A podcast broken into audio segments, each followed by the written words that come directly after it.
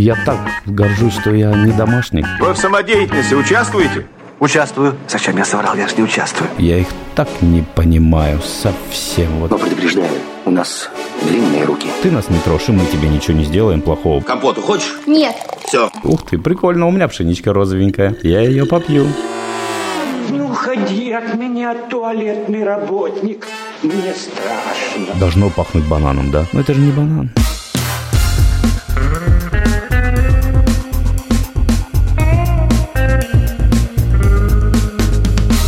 Пива, пожалуйста. Всем привет! Я Олег Короткий, журналист и домашний пивовар. Вы слушаете подкаст «Два пива, пожалуйста». Подкаст о пиве, технологиях его производства и культуре его потребления. Если вам нет 18, то немедленно выключайте. Спонсор второго сезона – компания Zip Service. Она импортирует в Россию сырье для пивоварения и строит заводы европейского бренда ZipTech под ключ. Слышали, наверное, что подмосковная пивоварня New Rigas Brewery перезапускает производство, увеличив его в пять раз. Говорят, что остались верны оборудованию ZipTech. Очень хочется уже посмотреть своими глазами. Что скажете, сделать отдельный выпуск про этот перезапуск с Иваном Баландиным? Напишите в комментариях. Два пива, пожалуйста. А герой этого выпуска – Данил Смышляев. Пивовар, один из основателей и владельцев московской пивоварни Red Button. Привет, Данил. Спасибо, что пригласили. Мы, может, на «ты» все-таки или на «вы»? Мы все никак не... Как говорит Константин Шмалдаев, но мы же с вами еще водку не пили. Ну ладно, не только New Rigas Brewery перезапускает производство. Слышали, что Red Button тоже что-то хочет там перезапустить в каком-то новом формате? Что-то хочет, но сам не знаешь, что они хотят. В смысле? Они? Как-то они? Мы? И да, и нет. Ну, стены стали очень сильно поджимать, потому что хочется немного как-то посвободнее. А стены перестроить не, оказывается, не, нельзя по закону. Переезд будет? Или вы вообще полностью будете переделывать производство, покупать новый варочник, там, я не знаю, новые ЦКТшки, все-все-все новое? Ну вот непонятно. Часть бы какую-то мы бы точно сохранили парка, да, потому что мы делали некоторые вещи только для себя и научились с ними работать за долгое время и оно, в принципе, отлично себя чувствует. А что-то, мне кажется, можно было бы переделать уже на новый лад и оставить где-то в прошлом. А чем сейчас таким загружена пивоварня? Вы перешли на чай. Ты сказал вообще, что хотел бы отойти от пива. Это шутка или всерьез? Интересно очень стала вся эта история с безалкогольным движением. Вообще, мне кажется, есть такая традиция, наверное, в пивном мире раз в год, что что-то куда-то идет или несется даже. Вот, допустим, помните, появились Хейзи, очень популярный стиль был. Ну, он и сейчас, конечно, популярный, но помните, как он пришел? Наверное, прям все мечтали его сварить, все его очень сильно рейтили, да, потому что это действительно что-то новое пришло в мир пива. Потом, соответственно, пошла волна диета, да, создала волну очень крутую. Это прям вот я как сейчас помню, это еще перед самым летом было. А Антоха пивной сверстник запостил эту фотку, там полторашка такая, или, по-моему, литровая здоровая она была такая, сиська. И в ней такое что-то прям густое, красивое. Вот тогда тоже это прям был взрыв крутой. И каждый год вот что-то происходит. И я вот так сейчас смотрю, да, Игорь 4 пивовара запостил вот буквально, по-моему, день-два назад лимонады, да, по-моему, у него там то ли один, то ли нет. По-моему, там прям целый сикспак был, если не ошибаюсь, да. То есть вот мне кажется, что сейчас все это несется в такую безалкогольную историю. И чем она мне нравится, что она настолько многогранная, да, в пиве, казалось бы, вроде тоже очень много разных границ. И сторон, куда можно двигаться. Но тут прям что-то совсем новое, такое интересное и неизвестное. Ну, с названием-то вы угадали, конечно. Не то, что Игорь. У него-то пивовары. А тут красная кнопка. Как настроишь, то и будет получаться. Что не нажми, то новый продукт. Идея фикс вообще сделать то, чего не было никогда или нет? Вот я помню, как я первый раз увидел Арваль, да, и у меня такие ощущения, да ладно, серьезно, и это пиво, которое вот где-то в другой стране, это можно назвать масс-маркетом. Кстати, это по-прежнему номер один в личном рейтинге. Да, это по-прежнему номер один вообще, вот Орваль, это прям, и самое удивляет вот до сих пор, что и это правда, это просто пиво, которое можно купить в магазине, ну, понятно, не у нас, а в Бельгии, это не проблема. Я помню, как первый раз также попробовал домкрат, и опять те же эмоции, да ладно, серьезно, сидр на, на бретах, да, то есть ага. это не то, что там до этого сидр, Ну ладно, сидр на пил. бретах или Орваль, это все-таки менее шокирующие вещи, чем, например, пиво со вкусом попкорна, барлевайн с соленым арахисом, гоза с красным красной икрой, стаут с тыквой, маршмеллоу, сахарной ватой и вот это вот все. Вообще похоже на меню из столовой для беременных женщин, если честно. Они вот чудят часто и добавляют какие-то вещи совершенно противоречащие друг другу. Во-первых, где берете идеи? Во-вторых, ну, есть подозрения, если это не так, то опровергни, пожалуйста. И это генератор случайных комбинаций помогает или все-таки есть какой-то целенаправленный поиск? Вообще изначально как все было? Когда началась вся, вся эта история, я помню, вот сейчас опять те же эмоции, да, когда я первый раз попробовал вообще, скажем так, крафт, да. Это был Сальденс, это был Tears of Liberty, и я такой, да ладно, серьезно, типа, так можно? И дальше начал, естественно, интересоваться, а что еще можно? Ну, люди отвечали, ну вот, сейчас из экспериментов то, что происходит, это вот разные хмеля люди умудряются привозить чемоданом. И на тот момент казалось, так, подождите, ну только хмелями экспериментируют, а если что-нибудь добавить такое, что, ну, что тоже очень может быть интересным, и, допустим, в обычной жизни это вкусно тебе, значит, надо попробовать добавить. Но мы не опережали время, у нас знаний не было, как это делать правильно. Вот мы понимали, мы хотим добавить вот это. Мы понимаем принцип, как добавить, да, вот, допустим, первичное брожение, вторичное, то есть вот два наших таких ключа входа. Мы не понимали, что надо где-то очень много добавить чего-то, а где-то желательно очень-очень аккуратно добавить. То есть я помню даже такое золотое правило у нас было, прям вот оно вот ультра золотое, главное не понимаешь, откуда оно вообще появилось, что вот если ты делаешь тонну чего-то, то 100 килограмм чего-то, вот допустим это ягоды, вот 100, все. И ты так держал это прям вот за, за правило, и я вот сейчас думаю, почему я это держал за правило, почему именно 100 килограмм чего-то надо добавить, почему 100? Данил, что вы думаете о стандартизации и законе о чистоте пива? А если бы за нарушение на костер, вы бы стали пивоваром? Просто надо окрестить, вот э, кто нет, тот просто юродивый. И вот мы бы так вот юродивые бы как бы, ну да, мы такие как бы, ну, мы не претендуем на что-то такое, типа, обозначьте нас, что мы вот юродивые, и нормально. А вот все остальное, на самом деле это круто, да, вот потому что до сих пор ты можешь попить пиво, которое со вкусом пива будет, и тебе будет вкусно. А что с идеей о том, чтобы варить все на бретах? Как далеко продвинулся к этой цели? Блин, эта идея очень прям вот... Она неспокойная, но очень хочется вот отчасти от этого вот стены свои раздвинуть, да, чтобы вот отдельное помещение было только для этого. Потому что вот эти все крутые истории от Васи Смирнова, да, что, допустим, газырия, да, она с годами только накапливает вот этот вот весь внутренний свой, так скажем, флору и фауну эту всю, и то тогда она уже начинает как бы с тобой жить, работать с каждым твоим пивом. И вот это прям вот так круто вообще. Очень хотелось бы по-прежнему. Давненько не было пенопака от Данила Смышляева. Вот если бы сегодня попросили собрать, что бы там было? Ох, сложно, да, потому что какие-то сорта, мне кажется, наверное, не купить, но я точно могу сказать, что сейчас бы добавился Хелис. В принципе, любой Хелис, вообще, неважно, какое название у него, если он соответствует, да, Хелису по вкусу, по органолептике, то я бы прям вот на первое место сейчас бы Хелис поставил, да. Сохранил бы по-прежнему газету Голливуд. Я очень вообще, когда первый раз попробовал это пиво, такие же эмоции, вау, да ладно, серьезно. То есть газе не обязательно, чтобы выпирал без остановки кориандр солью. То есть это все еще может быть в дико крутом балансе. Марьяж также бы оставил бы вообще тоже прям вау, серьезно. И это пиво, которое по тем временам 500 рублей, 0,75. И вот эти эмоции за 500 рублей вообще прям лучшее, что ты можешь позволить себе за 500 рублей. И это прекрасно. Какая была первая домашняя варка и когда это было?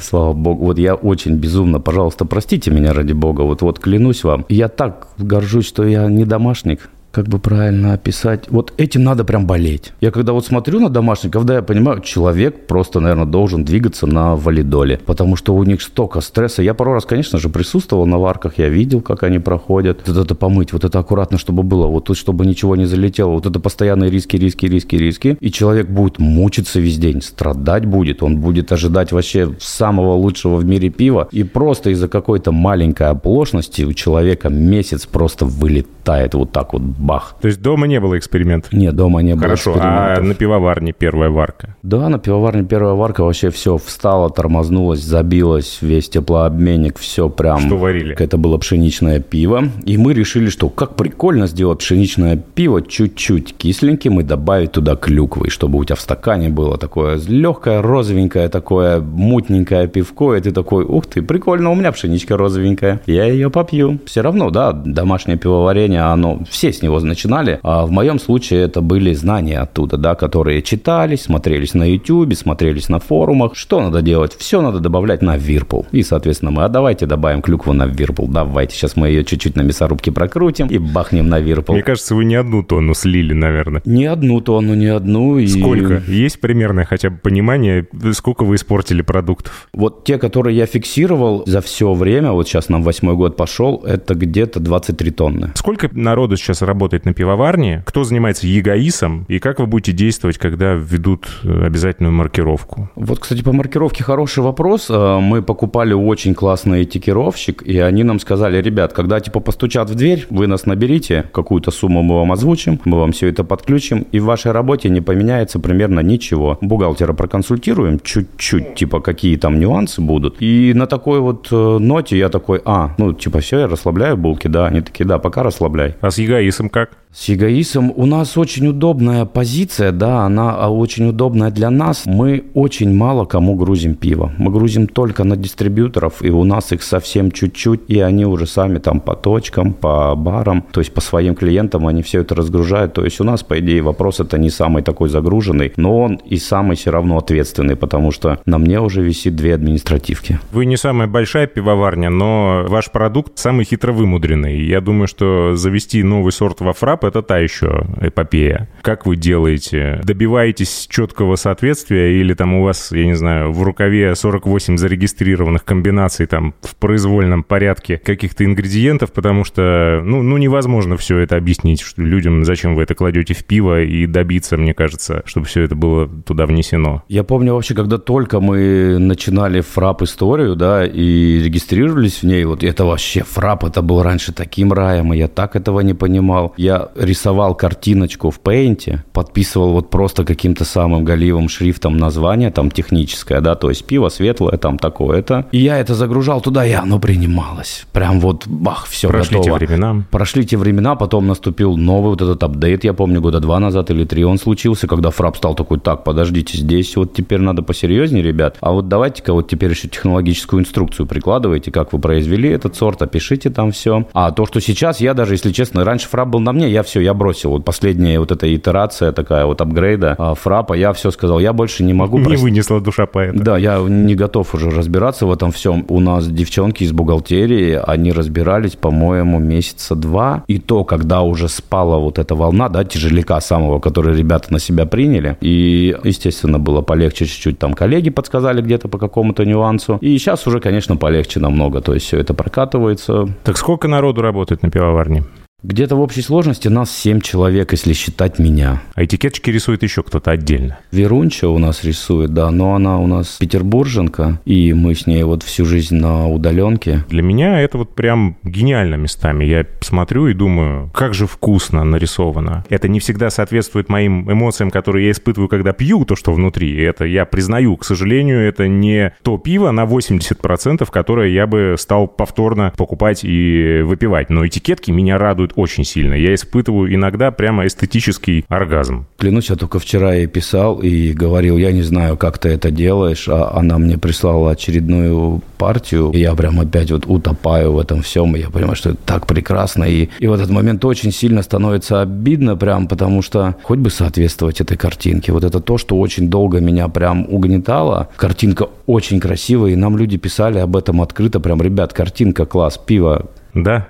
Вот если бы был другой художник, какой был бы путь? Он бы сильно отличался. Верунча нам помогала стартануть, и бывало пару этапов, когда мы попытались воспользоваться услугами других художников. Их было трое, и вот только один, Верунчу мы, конечно же, не считаем, и вот только один более-менее выдал интересный результат, но он сразу очень классно обозначился, он сказал, ребят, я с вами один раз. То есть вот я вижу сейчас вот это вот так я сделаю, а дальше я пошел дальше. Кстати, он сейчас, если не ошибаюсь, по-моему, недавно в новостях это форсили, он разрисовал квартиру Тимати. Прикольно было на самом деле. Но то, что она сделала, это прям вообще вот опять-таки к вопросу. Я так жестко комплексовал по этому поводу. У вас варочник Номос, а емкости все кастомные. Да, Почему все у так нас, вышло? у нас ни одной нету емкости, которая была бы от именитого производителя, и тот производитель, который сделал наши кастомные, мы были опять-таки в своих условиях, это в своих стенах, когда потолки высокие. Ну, в первую очередь мы посовещались с нашим главным технологом Иваном, и Иван Говорит, нам надо в потолок до, доверху делать, и мы сможем и в объеме как-то прирасти, и технически будет удобно, и в целом надо просто найти, кто сможет их сделать. И я вот сейчас не помню, как мы нашли нашего производителя. Наверное, также где-то в интернете на форумах, скорее всего. Блин, ну надо же обидно, даже не вспомню, как познакомились с Алексеем. А ведь так давно друг друга знаем. То есть это вот все по боку европейские мировые традиции танкостроительства, да, какие-то там украденные чертежи, это все не про вас. То есть человек просто взял цилиндр, взял конус, одно к другому прилепил, там засандалил какие-то краны, вуаля, и ЦКТ готово. Так это было? Да, это где-то примерно было так, все равно опирались немножечко на базовые знания, да, базовые требования. Но мы же свою историю сами пишем. Давайте не будем стандартизироваться, давайте вот пусть вот как будет, так и должно быть. Мы сделаем так, значит, наверное, оно будет по-своему где-то как-то проявляться в чем-то. Какая-то своя индивидуальность. Мне кажется, это все равно прикольно. Ты сам ее видишь, она тебе что-то дает, ты ее как-то подкармливаешь там, эту всю историю. Делали, делали, как чувствовали, да, что вот давайте так сделаем. Не будем загоняться во всю эту жесткую теорию, не будем закрываться какими-то там цифрами такими серьезными, которые будут нам говорить, пацаны, так не надо делать. Нет, давайте вот будем, как вот мы это чувствуем, так и сделаем. Крафт до мозга костей. То есть, с одной стороны, эмоции человека, который первый раз пробует, например, Арвали, говорит, вау, да ладно, что так можно было. А с другой стороны, например, технолог, вот ему в руки попадает в ваша пивоварня. И он смотрит на это на все и говорит, да ладно, что так можно было? Вот, вот отсюда пробный отборник идет. Вот у человека будут эмоции, видимо, тоже через край. И уж без инструкции, извините меня, там, наверное, не разберешься. Длинные двухтонные емкости вполне себе решение. Но вопрос, как себя чувствуют в них лагерные дрожжи? Или вы только на элевых работаете? Мы очень мало работаем на лагерных дрожжах, очень прям вот, я бы сказал, критически мало. Я их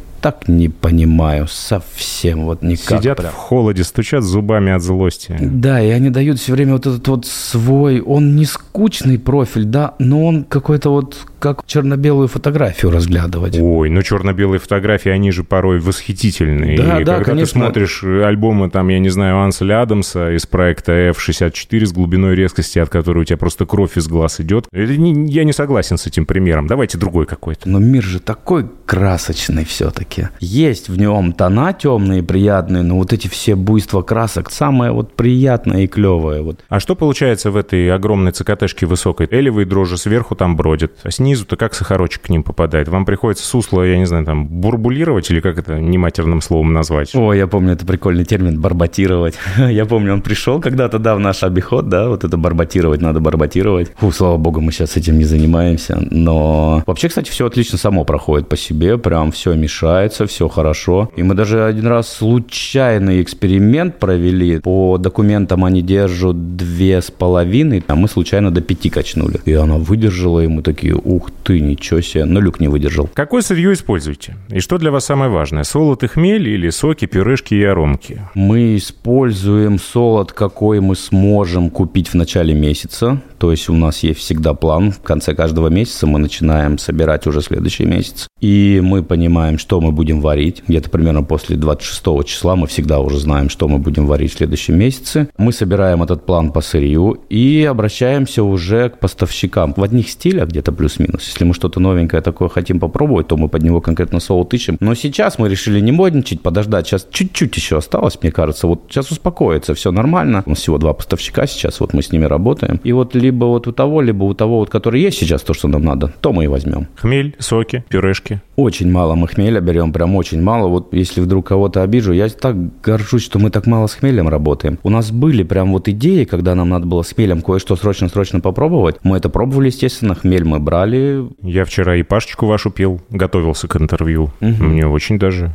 Вот это та самая цитра, которая без кошачьего лотка. Я премного благодарен, что мне не пришлось морщиться. Вот это, кстати, очень странно, что не пришлось морщиться. Мы пробуем все время что-то с хмелем сделать. Ну, не задефектить его, но как бы немножко попробовать выкрутить его в какую-то сторону, да. То есть чуть-чуть его стрессануть, скажем так. Посмотреть, что будет. Хоть мы и не заявляем, да, ой, мы там экспериментальщики, да, но мы, к сожалению, все равно что-то делаем все время так, потихо, аккуратненько, без радикального чего-то, но вот с ипами по-прежнему мы еще ищем чтобы можно было бы такое вот сыпа интересное сделать. Вот, кстати, я в одно время очень сильно верил в хмель, это в кислые ипы. И вот для меня, наверное, самая большая загадка до сих пор, почему кислые ипы не стрельнули. Очень крутая штука вообще, как хмель работает на кислом. Понятное дело, он очень-очень сильно увядает. В каких-то моментах, наверное, если ты хороший хмель сыпешь на кисляк, то ты, конечно, наверное, не подумал два раза, скорее всего. Такая двухсторонняя монета, если честно. Ты вкус получаешь, но ты хмель гробишь. Данил, так все-таки живые фрукты, ягоды или пюре, и откуда они, и в теперешних условиях все ли нормально с поставками? Раньше это были только живые ягоды, только вот наш любимый Food City, да, мы из него не вылазили практически, да, особенно летом это был просто рай. Там можно было купить любой объем, какой хочешь, и была цена очень приятная. Да, сейчас стоит столько же, только килограмм стал меньше. Вон уже пиво в банках по 0,43. Елена Тюкина запостила сегодня. Дальше Серьезно? что? 0,43, да? Дальше 0,4 она предполагает. О, 0,4. 0,37. 0,25, ну и гомеопатия уже в конце будет. Когда пропадет банка 0,5, у нас просто выбора не будет, и мы сядем на любую банку, которая будет доступна. Но я уверен, что все скорректируются по цене, прям точно. Это будет честная цена. Единственное, только вот как точки будут на месте свою математику строить, опираясь на эту банку. Скорее всего, у них мир немного иначе выглядит. Я никогда этим, к сожалению, не занимался. Я иногда, правда, не понимаю ценообразования. Понятно, что это от аренды зависит, да, от зарплаты. Но вот я думаю, вот вот тут можно где-то пославливать немножечко таких злобных комментариев, типа, пацаны, а вы не это, ничего не перепутали. Тут только практика покажет, наверное. Но в любом случае, с нашей стороны это будет честная цена. Как в баре будет, мы не знаем. Но, в принципе, 0.4 формат неплохой довольно-таки, мне кажется. Звучит, по крайней мере. Вот это 0.5. Хелис 0.5 идеально. А вот что-нибудь, если даже тот же какой-то вот такой новенький сорт я бы, наверное, все-таки от такого немножечко легкого недоверия бы хотел бы малую пробу сделать такую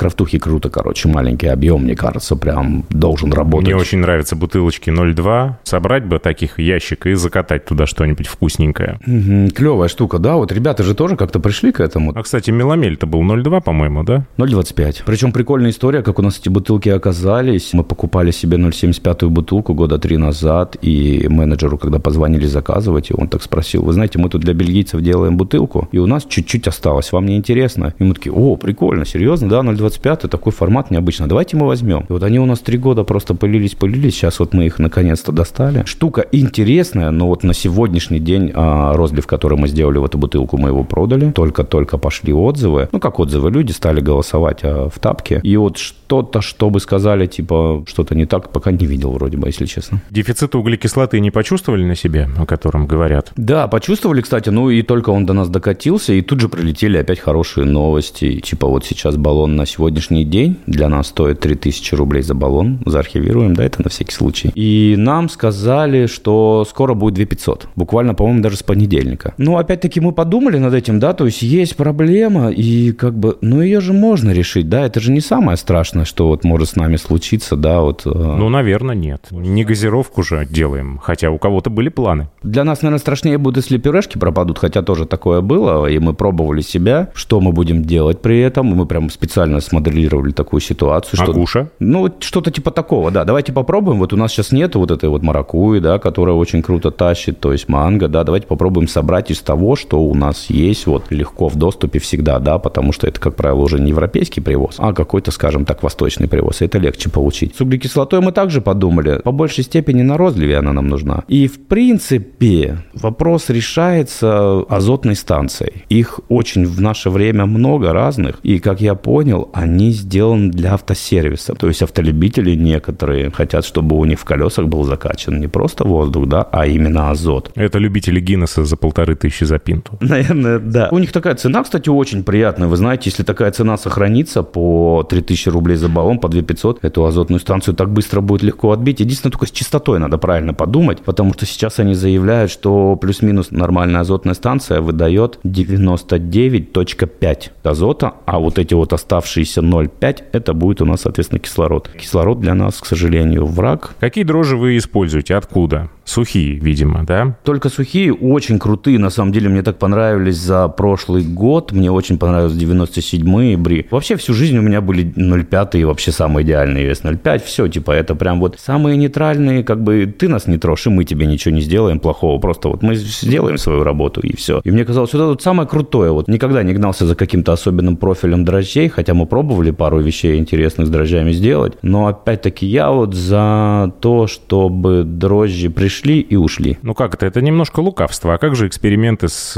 основным брожением под шпунтом? Хотели одно время, думали, нам есть что сказать в пшеничном пиве. Да, опять-таки по-своему сказать, не пытаясь доказать, что мы можем. Лучше нет, не лучше. Мы думали, что мы принесем что-то все-таки свое. И попробовали прям с самого первого этапа все бродить именно под давлением. Соответственно, создать им стресс, как они отработают. Должны они выдать больше аромата своего вот такого вот алхимичного, такого немножечко, вот как говорят. Да, мне не нравится это описание, к сожалению, но это моя проблема, вот это вот должно пахнуть бананом, да? Но это же не банан. Напоминает вяленый банан. Как это? Человек, похожий на генерального прокурора Российской Федерации. Вот эта формулировка. Также и здесь. Запах, напоминающий вяленый банан. Хотелось вот именно раскрыть этот аромат сильнее и сказать, что, пацаны, ну это же не банан. С вашей продукцией часто случается бомбалейла? И что за хитрый метод обезпложивания вы используете? Расскажете? Э, безалкогольное газе мы сделали первое. Да, у нас аккуратненько начало все так плавненько надуваться, надуваться, а потом так хлоп-хлоп. Мы такие, ух ты, надо срочно переделать и сделать работу над ошибками. А, но это не накрытый ряд с банками, да? Это вот эта история? А, не накрытый ряд с банками тоже был у нас, да, это вообще наш самый первый опыт такой прям крутой, который вот типа стресс-тест, да, потому что все, мы успешно думали, сделали, все хорошо, все ровно, и потом вдруг часть банок взрывается, часть нет, и вот тут как бы интересная была история. Ну вот она была, по-моему, два года назад у нас, да, банки, к сожалению, попались нам. Верхний ряд был не закрыт нормально, и простояло все это приличное время, и пыль туда аккуратненько налетела. И мы это налили, естественно, не подумав головою. Да, и, соответственно, и все раз банки одни взрываются, которые на палете в самом низу, а все остальные нет, и не понимаем, что не так. Значит, ну, то есть бывает все-таки не безгрешно. Не-не, вообще бывает, конечно, вообще. И это прям вот всегда такой полезный урок на самом деле. Я вот когда у коллег смотрю, что-то происходит, и я понимаю,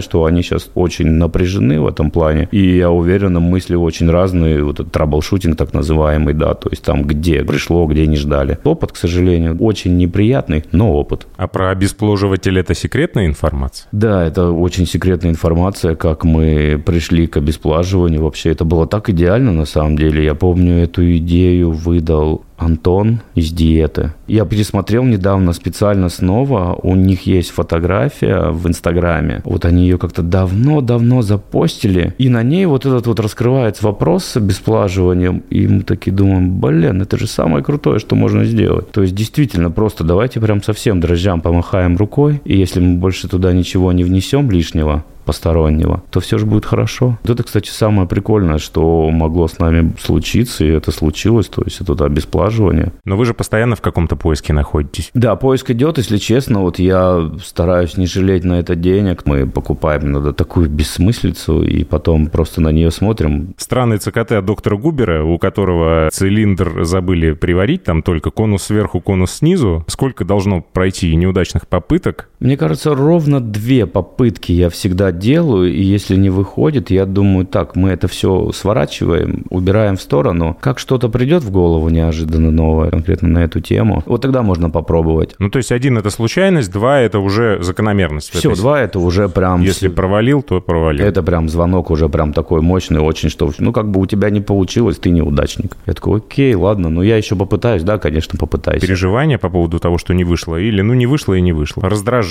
досада. Обида на себя, типа, вот ты дебил все-таки, к сожалению, да, то есть вроде бы что-то у тебя получается, но берешь опять какую-то херню творишь. Но с другой стороны думаешь, ну я же еще подумал, у меня же есть чуть-чуть время. Единственное, что обидно, получается, что ты денег угробил, да, а мог бы, наверное, на что-то более толковое их потратить, да, то, что вот сейчас тебе нужно, а потом это еще так всегда тяжело продать, плюс еще мы такие тоже продажники еще те, то есть что-то мы вот храним, храним, что-то получается, кстати, продать, потому что уже понимаем, что нет, этим путем мы не сможем пойти, это нам не поможет. Ну вот с Губером такая же история, да, что-то, скорее всего, не так было сделано до конца, но две попытки были ровно сделаны, и скорее всего попробовать надо подойти уже совсем с другой стороны на этот вопрос. И вот сейчас я думаю, опять-таки стены поджимают, да, если мы когда-то расширим свои стены в ближайшем будущем, то я в любом случае бы ко всему этому вернулся, потому что опять-таки столько интересного во всем этом. Вот берешь безалкогольное пиво, начинаешь его вымораживать, и ты можешь получить из-за безалкогольного пива хотя бы там 3,5 выжить, да. Что это будет? То есть, возможно, да ничего не будет, да, будет вот просто, что ты взял, провернул все через не так, как должно быть, и смысла в этом вообще ноль, еще даже и в минус, наверное, этот смысл уходит. Ну, я же могу попробовать, да, ну вот я же могу попробовать, а что получится, да, вот просто вот как вот из, вот из этого слабого спирта выжить. А вдруг какие-то процессы происходят в силу своего невежества, да, потому что все-таки, к сожалению, не являюсь профильным специалистом. Ну, прям до состояния ректификата, да вымораживать его уже, чтобы уж не останавливаться на полпути. Ну, интересно же попробовать, да, действительно интересно. И у этого Губера ЦКТ тоже хорошая такая тема, да, что там объем небольшой, и ты вроде бы как не рискуешь тонной. Денис Сальников по-прежнему один из главных авторитетов в мире пива. Или он никогда не был, я, может быть, придумал? Вы знаете, я, вот, к сожалению, видел его всего один раз в жизни, а дальше вообще все время по переписке мы с ним, вот где-то вот примерно раз в год, мы с ним переписываемся о каких-то вопросах, очень всегда разных, вообще совершенно разных. По-своему, да, сделал свою историю. Называлась, знаете, как, по-моему, «Золотой треугольник», когда было всего три бара, на Пушкинской. И вот он почему-то назывался то ли крафтовым треугольником, то ли золотым треугольником, что вот всего есть три места, куда ты можешь зайти попить крафт, так называемый. И он уже в тот момент как бы был Денисом Сальниковым из Тулы. И это прикольно, потому что плюс-минус, да, Крафт был Питер-Москва. А кто еще? Какие еще э, персонажи, э, за которыми интересно следить, и кто там, я не знаю, наводит на какие-то мысли? Вот мне нравится, как появился, вот могу тоже сейчас соврать, год назад или два года назад Плак. Андрей молодец, мне кажется, он так по-своему вошел, тоже вот не так, что типа, о, привет, ребят, я вот 10 ип наварил с разными хмелями. Нет, он прям видно, что начал варить разное пиво, мне кажется, так тяжело это сделать наигранно. То есть он не просто начал варить, типа, я сейчас ворвусь рынок, типа, экспериментально или нет. По нему, по моему взгляду, было видно, что человек действительно хочет варить это пиво. У него оно тоже очень как бы не масс, без приставки масс, но видно, что человек делает это искренне. И вот это вот самое вообще приятное, я обожаю такое видеть. Вот из последнего это плак. А по тем временам то, что мне было очень сильно интересно. Я обожаю вообще те времена, они были такие крутые. Я помню, когда никого не знаешь, и вот эти вот разговоры про вот это вот алхимичного Дениса Пи, да, что вот этот вот домашник, что он там вообще может такое творить, типа вы там только думаете, как бы мне сейчас охмелить, чтобы не испортить пиво, а на тот момент он уже мог такие вещи творить, знаете, как вот в школе бывал, да, одноклассник, который акселерат такой большой-большой уже такой, чуть ли там не с усами ходит, а ты еще как бы там, типа, вот бы мячик попинать, да, и вот Денис по тем временам уже творил такую штуку крутую, я помню, попробовал первое российское что-либо кислое, это был Денис Пи. То есть по тем временам он уже баловался братаномицеты, прочая вся история, брукселинусы, то есть он уже их знал, он уже их называл, он уже рассказывал, какая из бактерий что дает, почему и как это все устроено, и сколько времени на это надо. Вот тоже персонаж очень был по тем временам крутой просто, знаете, когда вот Крафт только появился, а уже есть легенды. И вот он был одним из таких. Ну, Домкрат я уже сказал, они тогда сердечко очень сильно задели, потому что на тот момент я знал о существовании Бретах, только ворвали, и не догадывался даже, что тут ребята где-то под рукой. Все это для них вообще уже нормально и не первый год. Кто же еще сердечко-то потревожил? У меня проблема моя, это память, и мне иногда ее резко отшибает. Но интернет-то все помнит. Там еще в подборках Пенопака были Ваня Витяков, по-моему. О, Ванька Ватюков, да, прям, блин, вот точно, Ваня Ватюков. Вот, я вспомнил, ну вот отличный пример вообще. Вы знаете, кто еще очень сильно сердечко прям вообще колыхнул? Это был Андрей Болтянский. По-моему, если не ошибаюсь, это был всего второй фестивальчик в Ростове. Это, скажем, такое место, где приезжают именно все пивовары и около причастные, чтобы просто хорошо погулять, провести время. Скажем так, ты просто ходишь в бар, видишь всех коллег, все в расслабленной обстановке, никому никуда не надо. И я помню, мы заходим в бутылочку, и там стоит 0,75 пятая бутылка. Вообще ни разу ее не видел. Она российская. И там такая была крутая кислятина. И это было прям тоже, вот чтобы не соврать, мне кажется, это было лет шесть назад. Мы, естественно, взяли попробовать ее, потому что ребята нам посоветовали вот, вот это вот на фестивальчик нам тут продали. И опять вот это, да ладно, серьезно? И это сделал человек, да, у нас здесь, серьезно, да, да, да, да, здесь сделал. Потом я уже узнал, что это Double A. Потом они появились в топе. Тоже никто не ожидал, все учились и поварить, да, а человек уже потратил сколько, ну, чтобы кисляк нормальный получить, надо минимум два года потратить. Все начинали только-только вот хмеля привозить, человек привез бочки. Он говорит, да как, как, мы договорились, и мы привезли фуры из Европы бочки. Частично, я помню, коньячные бочки, а частично винные бочки. То есть человек тогда договорился и привез сам себе бочки в Оболенск. Это, по-моему, если не ошибаюсь, 200 километров от Москвы. И там себе начал это делать. И он вообще ничего не ждал, на самом деле, от этого вот с его слов, да, что просто мы хотели сделать такое пивко, нам оно нравилось, мы его случайно попробовали и решили сделать. Ваня Ватюков помню вообще. Я помню очень хорошо, как Ваню первый раз увидел, и как Ваня увидел мир. Это был old school Fest. Это был, по-моему, второй Old School Fest всего за всю его историю. Хотя их, по-моему, было всего три, если не ошибаюсь. Дальше Дидира что-то не, это, не, не хочет топить всю эту историю. Валентин Хэт подходит, говорит такой, слушайте, там вот стоит такой парень, Ваня Ватяков, подойдите, попробуйте, что он сделал. Типа я такое видел только у Андрея Болтянского. И мы, естественно, ух ты, круто. Ну, Валя Хэт, если говорит, то это вообще человек ответственный за очень многие появления пивоварен, в том числе нас. Если бы не Валя Хэт, вот мне кажется, это тот же вклад, вот как Верунча, да, это вклад, это Валя Хеда, наверное, в нас. Мы пошли попробовали, и Ваня такой, ну да, я вот там у себя делаю. На самом деле есть прикольная история, что Ваня их делал в бане у себя. Я тогда, кстати, вообще узнал, что такое артизаналь, если честно. Что Ваня прям молодец, он вот тоже тогда по тем временам все опять приехали со своими кислячками, плюс-минус, потому что тогда была жуткая мода на них. Так же вот как рассказывали, да, как появились хейзики, как появились музыки, одно время появились кислячки. То есть, да ладно, серьезно, типа кисляк, кисляк, круто. Дадим слово Станиславу Белову, который прислал вопрос.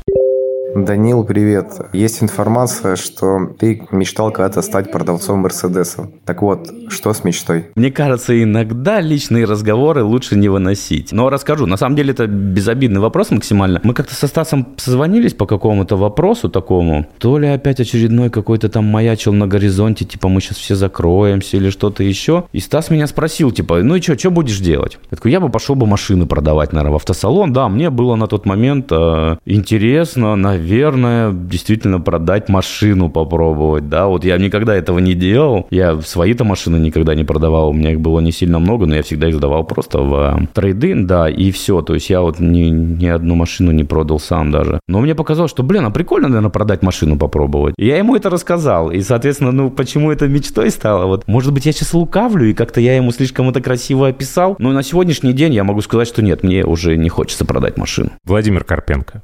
Считаете ли вы серию 50 на 50 Half and Half лучшей за всю историю красной кнопки? Блин, вот на самом деле у нас было такое, мы вначале всегда с Верой старались делать именно серии, потом ушли от этого. Но, если честно, лучше, лучше, наверное, имеется в виду по рейтингам, да, скорее всего. Но, наверное, да. Вот, кстати, на самом деле очень прикольно, когда ты сделаешь что-то такое более-менее узнаваемое, и именно эту линейку, очень круто попробовать ее дальше продлить, да, потому что каждый новый сорт, соответственно, интерес падает, а тебе надо в первую очередь как бы показать, что а можешь ли ты или нет-то вообще, или это просто вот тебе повезло, да, условия так совпали и звезды, что вот сейчас есть лютый спрос на это сильный, и как бы тебе надо было просто это сделать, и оно бы принялось бы, да, людьми, а сейчас вот ты сможешь сделать. И вот мы сейчас попытались, да, такие, а давайте попробуем, да, вот давайте сделаем еще один под эту линейку и посмотрим, что люди скажут, типа, а можем ли мы еще или нет. Легко, да, потеряться, наверное, в чем-то и перестать перестать объективно оценивать ситуацию. И мы вот сейчас попробовали, нам очень тяжеловато это далось, безумно на самом деле. Где-то мы его делали, наверное, чтобы не соврать, мне кажется, наверное, месяца два, если честно.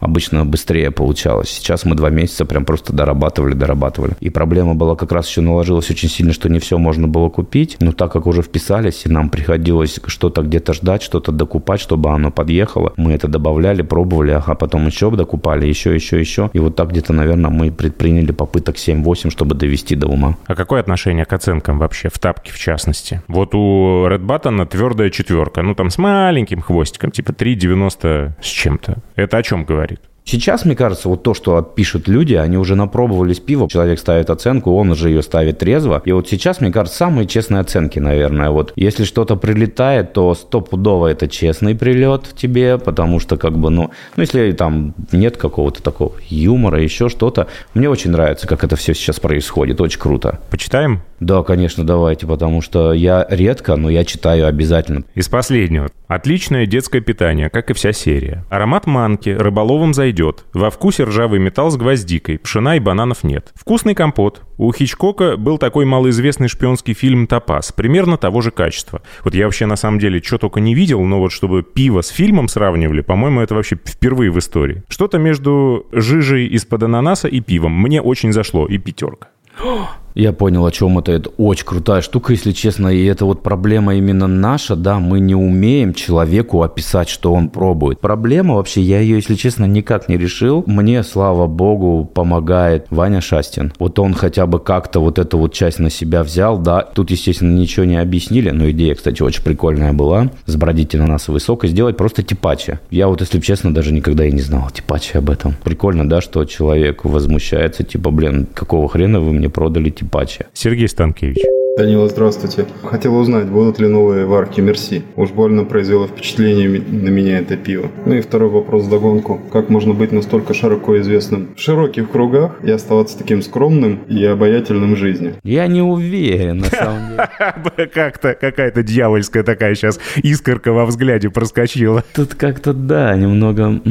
Вы знаете, вот это та самая история, когда мы не можем повторить сорт. У нас не получается. Мы пробуем, мы вот раз в год всегда всегда пробуем что-то повторить, что у нас больше не получается, да, и вот у нас еще фокус-покус такой же, мы не можем его больше повторить, да, потому что какие-то ингредиенты пропали уже, и вот то же самое с Мерси мы не можем. И понимаем уже, что вот два раза мы попробовали, и все, пока не придет новое какое-то решение, мы, к сожалению, не можем его повторить, да. Ну, а второй вопрос, мне кажется, риторический. Ну, мы же вообще из Нижневартовска, да? И Нижневартовск такой город, там жизнь совсем немножечко по-другому проходит. Там нету каких-то вот дополнительных развлечений, еще чего-то. Ты более спокойный. Ты не можешь из Нижневартовска увидеть, к сожалению, какой мир большой и многогранный, да? Если у тебя получается его увидеть, ты понимаешь, что твой вот этот вот нижневартовский бэкграунд, да, как бы он у тебя все равно останется, и из тебя его не убрать. Можно вывести девушку из Нижневартовска, но нельзя вывести Нижневартовск из девушки, перефразируя известную поговорку. Это касается и Рязани, из которой я приехал сюда, и вообще это комплекс всех понаехавших, наверное. Да, вот мне кажется, это да, вот это, кстати, классное описание, да. Я знаю свое место, я знаю, откуда я, и я знаю, что как бы мне бессмысленно строить из себя что-то большее, потому что как бы это же видно всегда, когда ты пытаешься как-то больше, чем можешь, и мне кажется, ты спалишься быстро очень сильно, что ты